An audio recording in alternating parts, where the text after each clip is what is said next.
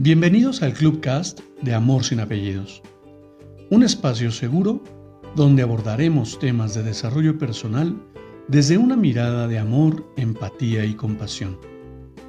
Conoce mi concepto de amor sin apellidos y brinda amor sin expectativas.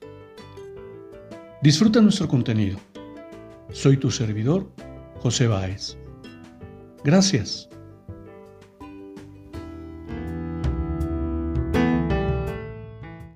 Hola, ¿cómo estás? Bienvenido. Quiero compartirte una breve lectura que encontré por ahí para que reflexionemos un poco. Y además, tiene que ver con el tema que a mí me apasiona. El amor, explicado por el mago Merlín. El primer paso para lograr el amor como un aspecto completo e inalterable de la vida, consiste en redefinir aquello que llamamos amor en este momento. La mayoría de nosotros pensamos que el amor es una atracción hacia otra persona, una fuerza cálida que nos hace sentir importantes para otro, un placer, un deleite, o un sentimiento o una emoción poderosa. Aunque el amor está presente en todas esas definiciones, el mago diría que en el mejor de los casos, esas son parciales. El amor, como ustedes los mortales lo definen, está condenado a desvanecerse y perecer, decía Merlín. Lo que ustedes llaman amor va y viene, pasa de un objeto de deseo a otro, se convierte prontamente en odio si el deseo no se cumple. El verdadero amor no puede cambiar. No tiene nada que ver con un objeto y no puede transformarse en otra emoción. Puesto que, para comenzar, no es una emoción. Si descartamos todos los tipos falsos o superficiales de amor, ¿qué nos queda? Podemos vislumbrar la respuesta cuando comenzamos a aceptarnos a nosotros mismos puesto que es una fuerza interior. El amor se percibe primero adentro, dirigido hacia nosotros mismos. Los mortales viven ansiosos, inquietos y angustiados con el amor, dijo Merlín. Si no pueden poseer al objeto de su amor, sienten que van a morir. Pero el amor no puede producir inquietud, no el verdadero amor, porque éste nunca busca salir. El ser amado, más deseado, es una extensión de sí mismo. El amor que piensas obtener de otra persona saca a flote una limitación de tu propia conciencia.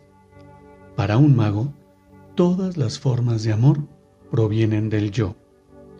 Eso suena en extremo egoísta, objetó Arturo. Confundes el yo con el ego, cuando en realidad el yo es espíritu replicó Merlín. El egoísmo viene del ego, el cual siempre desea poseer, controlar y dominar. Cuando el ego dice, te amo porque eres mío, está haciendo un planteamiento de dominio y posesión, no de amor. Quienes han aprendido a amar realmente se han deshecho primero del egoísmo. Solo entonces comienza una experiencia completamente diferente. ¿Y cómo es esa experiencia? preguntó Arturo. ¿La conoceré algún día? Un día, cuando hayas superado esta fiebre de ansiedad, verás una pequeña luz en tu corazón. Al principio, será apenas una chispa, después la llama de una vela y finalmente una hoguera gigantesca. Entonces despertarás y la llama devorará al sol a la luna y a las estrellas. En ese momento no habrá otra cosa que amor en el cosmos, aunque todo estará aún dentro de tu propio corazón. Y mira que me parece por demás interesante, puesto que como quienes me conocen me han escuchado hablar del tema, en ese sentido de desvincular la descripción del amor como una emoción, de desvincular la interpretación del amor con las demostraciones de amor. En la gran mayoría de los casos, las personas describen el amor como el deseo de que alguien me reconozca, de que alguien me vea, de que alguien me sienta. Y cuán lejano a la realidad es ese concepto.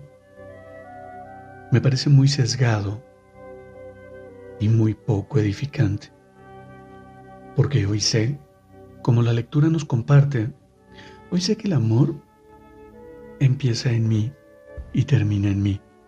Y no en, un, no en un sentido de arrogancia ni de soberbia, no en un sentido egocéntrico, sino en un sentido de humildad en el cual conecto con mi entorno desde esa sintonía, desde esa melodía que vibra en la frecuencia del amor. Y que cada persona, conforme vamos aprendiendo, conforme vamos descubriendo, porque creo que el amor no se aprende, el amor se descubre, el amor se siente. Pero cuando descubrimos justamente esa energía en nuestra vida, es que podemos comenzar a vivir en amor. Y aquello que tanto anhelábamos, esa media naranja que describen tantos, ese ser complementario, ese ser que tanto hemos idealizado, lo vamos a descubrir en el interior de cada uno de nosotros. Y solamente cuando llego a ese lugar, en ese viaje introspectivo, en ese redescubrimiento, y me encuentro con la esencia del amor, es que entonces, solo entonces, podré brindarlo sin expectativas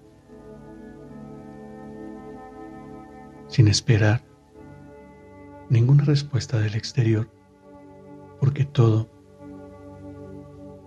todo el amor que necesito está dentro mío. Y al permearlo al exterior, lo único que voy a encontrar como respuesta es esa conexión. Es descubrir la individualidad, la autenticidad de cada ser humano que cruza mi camino y que se une conmigo en esa sintonía. De tal manera que, por eso, puedo compartir contigo lo que hoy para mí es ese amor sin apellidos ese amor que no requiere explicaciones, ni descripciones, ni interpretaciones. Simplemente me permite vivir y disfrutar intensamente cada momento de mi vida. Me encantará leerte en los comentarios de este cast. Y yo como siempre, te abrazo con amor en la distancia y me despido como siempre lo hago. Brinda amor sin expectativas. Crea magia en tu entorno y hagamos de este mundo un mejor lugar para vivir. Te, te escucho y te leo en el próximo episodio. Gracias.